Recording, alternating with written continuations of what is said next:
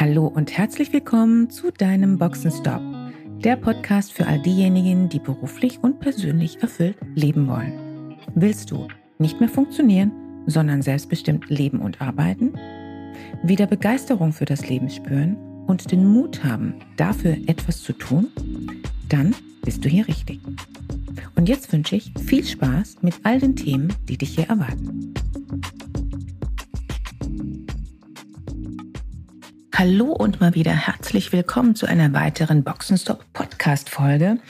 Heute will ich einmal ganz typische Vorannahmen und Fallstricke von Führungskräften benennen, denen ich immer mal wieder in meiner Arbeit begegne. Führungskraft kann eben nur der sein, der auch entsprechende Kompetenzen mitbringt. Entweder man bringt diese mit oder man entwickelt diese Kompetenzen oder man ist schlichtweg falsch in der Führungsrolle. Was sind denn nun typische Fallen für Führungskräfte? Hier im ersten Teil der heutigen Folge möchte ich zunächst über Vorannahmen sprechen, die zu Fallstricken werden. Wir haben ja alle Vorannahmen. Alle Menschen haben Vorannahmen über die unterschiedlichsten Dinge, über das Leben an sich, über ihre Rollen, über die berufliche Rolle. Und ich habe jetzt hier einmal fünf typische Vorannahmen ausgewählt, die sehr häufig Führungskräfte haben und ähm, diese Vorannahmen stellen ihnen sehr häufig eben ein Bein und werden zu Fallen. Kommen wir mal zur ersten Vorannahme. Am besten, ich habe selbst alles im Griff und in meiner Kontrolle. Wenn das Ihr Führungsstil ist, beziehungsweise Ihre Vorannahme, dann werden sie definitiv immer landunter sein und ihre Mitarbeiter werden sich nicht weiterentwickeln und werden auch sehr wahrscheinlich nicht besonders motiviert sein. Weshalb auch? Es glaubt ja sowieso keiner an ihre Fähigkeiten und fördert sie. Die zweite Vorannahme. Oder gehören Sie etwa zur Kategorie Führungskräfte, die gerne mal sagen, meine Mitarbeiter haben eh schon so viel zu tun. Da kann ich ihnen beim besten Willen nicht auch noch zusätzlich etwas aufbürden. Ja, das spricht für Sie und Ihre Fürsorge. Einerseits.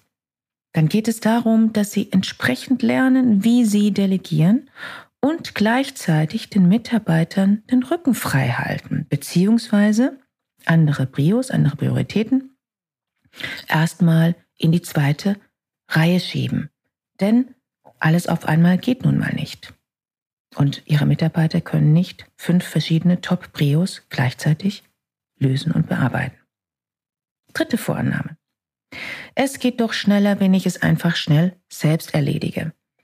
Wahrscheinlich haben Sie damit auch recht, dass das bei Ihnen wesentlich schneller erledigt wäre, als wenn das ein Mitarbeiter tut. Aber wenn Sie mittelfristig, kurzfristig wollen, dass Sie weniger Stress haben, dass Sie nicht mehr landunter sind und dass und wenn Sie Ihre Mitarbeiter befähigen wollen, dann beginnen Sie zu delegieren. Vierte Vorannahme. Ich habe das in der Vergangenheit schon versucht mit dem Delegieren, aber bei meinen Mitarbeitern funktioniert das nicht. Eine Aussage, die ich sehr häufig höre. Hm, was genau haben Sie denn unternommen? Was genau haben Sie denn versucht? Einmal? Mehrmals? Waren Sie auch im Austausch? Haben Sie äh, Ihre Mitarbeiter unterstützt dabei? Haben Sie Hilfe angeboten? Haben Sie Rückmeldung gegeben, Feedback? Oder haben Sie Ihre Mitarbeiter mit den delegierten Aufgaben eher alleine gelassen? Das kann zwar durchaus funktionieren, aber eben nur, wenn der jeweilige Mitarbeiter auch bereits eine Idee hat oder mehr als eine Idee, wie die Aufgabe zu erledigen ist. Fünftens, wenn ich viel delegiere, gebe ich dem Unternehmen einen Grund, mich loszuwerden. Schließlich braucht man mich dann nicht mehr. Vielleicht haben Sie das schon mal selbst gedacht oder auch von anderen gehört. Allerdings ist genau das Gegenteil der Fall. Je mehr Sie dazu in der Lage sind, zu delegieren, Mitarbeiter zu entwickeln, umso besser werden Ihre Mitarbeiter ihre Rollen, ihre beruflichen Rollen ausüben und umso effektiver wird die Arbeit. Vielleicht ist es aber auch so, dass es bei Ihnen nicht die Vorannahmen sind, sondern Ihre Prinzipien, die Ihnen jedes Mal ein Bein stellen. Ja, es gab jetzt eben fünf Vorannahmen und nun sprechen wir einmal über andere Fallstricke, Prinzipien. Prinzipien, Leitlinien braucht jede Führungskraft. Die Frage ist hier nur, halten Sie sich auch an die von Ihnen aufgestellten Prinzipien? Sehr häufig ist das nicht so. Und wenn das nicht der Fall ist, was ist dann die Konsequenz davon?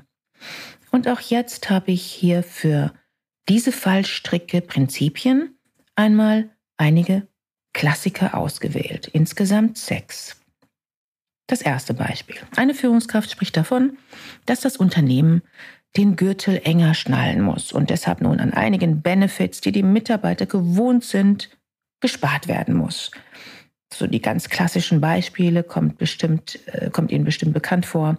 Keine Obstkörbe mehr, keine Süßigkeiten mehr. Es gibt keinen kostenfreien Kaffee mehr in der Kaffeeküche. Ähm, kein Wasser mehr, keine Sonderzahlungen werden eingestampft und so weiter. Gleichzeitig leistet sich allerdings die Führungsriege im Haus ganz exklusive neue Dienstwagen oder es gibt ein paar ganz ausgewählte, edle neue Accessoires in der Büroausstattung und so weiter. Welchen Effekt hat das wohl auf die Mitarbeiter? Zweitens, ein absoluter Klassiker und noch immer nicht aus der Mode gekommen. Eine Führungskraft stellt Meetingtermine ein mit den Mitarbeitern, mit dem Team und wer grundsätzlich als letzter erscheint oder vielleicht auch gar nicht erscheint, das auch das kommt vor und sehr häufig einfach mit mehr oder weniger großer Verspätung, ist die Führungskraft selbst. Drittes Beispiel. Besonders fatal ist es, wenn Führungskräfte Zusagen machen und diese nicht einhalten. Dabei geht es nicht nur um große Versprechungen und große Dinge, sondern es geht hier auch um die ganz kleinen Aussagen, Zusagen des täglichen Miteinanders, des täglichen Arbeitens. Wenn Sie beispielsweise einem Mitarbeiter zusagen, dass der Mitarbeiter heute noch eine bestimmte Antwort bekommt auf eine Frage, dann geben Sie bitte auch die Rückmeldung heute und nicht morgen. Dummerweise, das stelle ich sehr häufig fest, äh, auch von Führungskräften, mit denen ich ja arbeite, dass sie das selbst erleben von ihren Führungskräften, dass Rückmeldungen weder am selben Tag zurückkommen, aber auch nicht am nächsten Tag. Vielmehr noch ist es dann so, dass Mitarbeiter, die irgendwelche Deadlines vor der Brust haben und ihre Arbeit erledigen wollen, sich gezwungen fühlen, immer wieder mal anzuklopfen und um Antworten zu betteln. Dieses Führungsverhalten nennt man Gutsherrenart. Übrigens ist dieses, diese Gutsherrenart ähm, in jeder Altersgruppe beobachtbar. Viertens, wenn Sie wollen, dass ihre Mitarbeiter eigenverantwortlich arbeiten, dann dürfen diese nicht an den Pranger gestellt werden, wenn sie Fehler machen. Und dafür braucht es eine Transparenz, eine Offenheit in, im Team, in der Kommunikation, im Umgang miteinander. Wenn Fehler gemacht worden sind, müssen Sie definitiv davon wissen. Fatal wäre es, wenn Mitarbeiter Angst haben, offen zu kommunizieren und Fehler beispielsweise vertuschen wollen.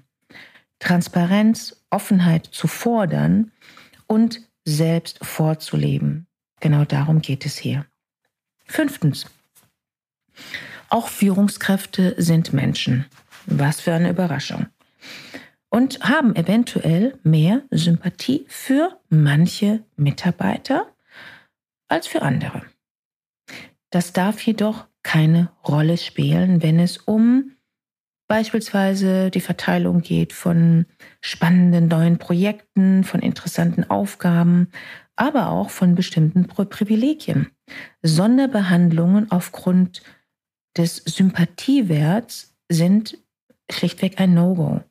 Das Thema Fairness spielt bei allem eine Rolle, auch wenn es um Gehalt geht, beispielsweise, denn Mitarbeiter sprechen miteinander und sie wissen ziemlich genau, wer besser behandelt wird, wer besser bezahlt wird und wer nicht. Behaupten Sie daher auch nicht, dass Sie fair sind, wenn Sie es nicht sind. Machen Sie sich ganz grundsätzlich bewusst, wie Ihr Inneres tickt, wie Ihre Sympathiewerte äh, vorhanden sind und wie sie agieren. Diese, diese Selbstanalyse gehört natürlich äh, mit dazu, ist das A und O äh, in der Führung. Ähm, machen Sie sich bewusst, wie Sie mit Ihren einzelnen Mitarbeitern umgehen und achten Sie darauf, dass Sie nicht aufgrund Ihrer Sympathie Einzelne bevorzugen. Und last but not least, sechstens, der Klassiker, der immer mal wieder zu beobachten ist, wenn Führungskräfte Sorge haben, dass ihre Mitarbeiter nicht richtig arbeiten, dass sie nicht richtig ihre Aufgaben ausfüllen. Ähm, und genau deshalb die Führungskräfte dann Micromanagement praktizieren. Sie wollen einfach, dass alles gut läuft, dass alles richtig gemacht wird. Das ist ihr Leitprinzip. Leider führt das dann eben dazu, dass die Mitarbeiter bei allen Schritten, kleinen Dingen, die sie tun, ähm, mehr oder weniger kontrolliert werden und genau dieses Gefühl eben auch haben äh, in allem, was sie tun und wie sie es tun.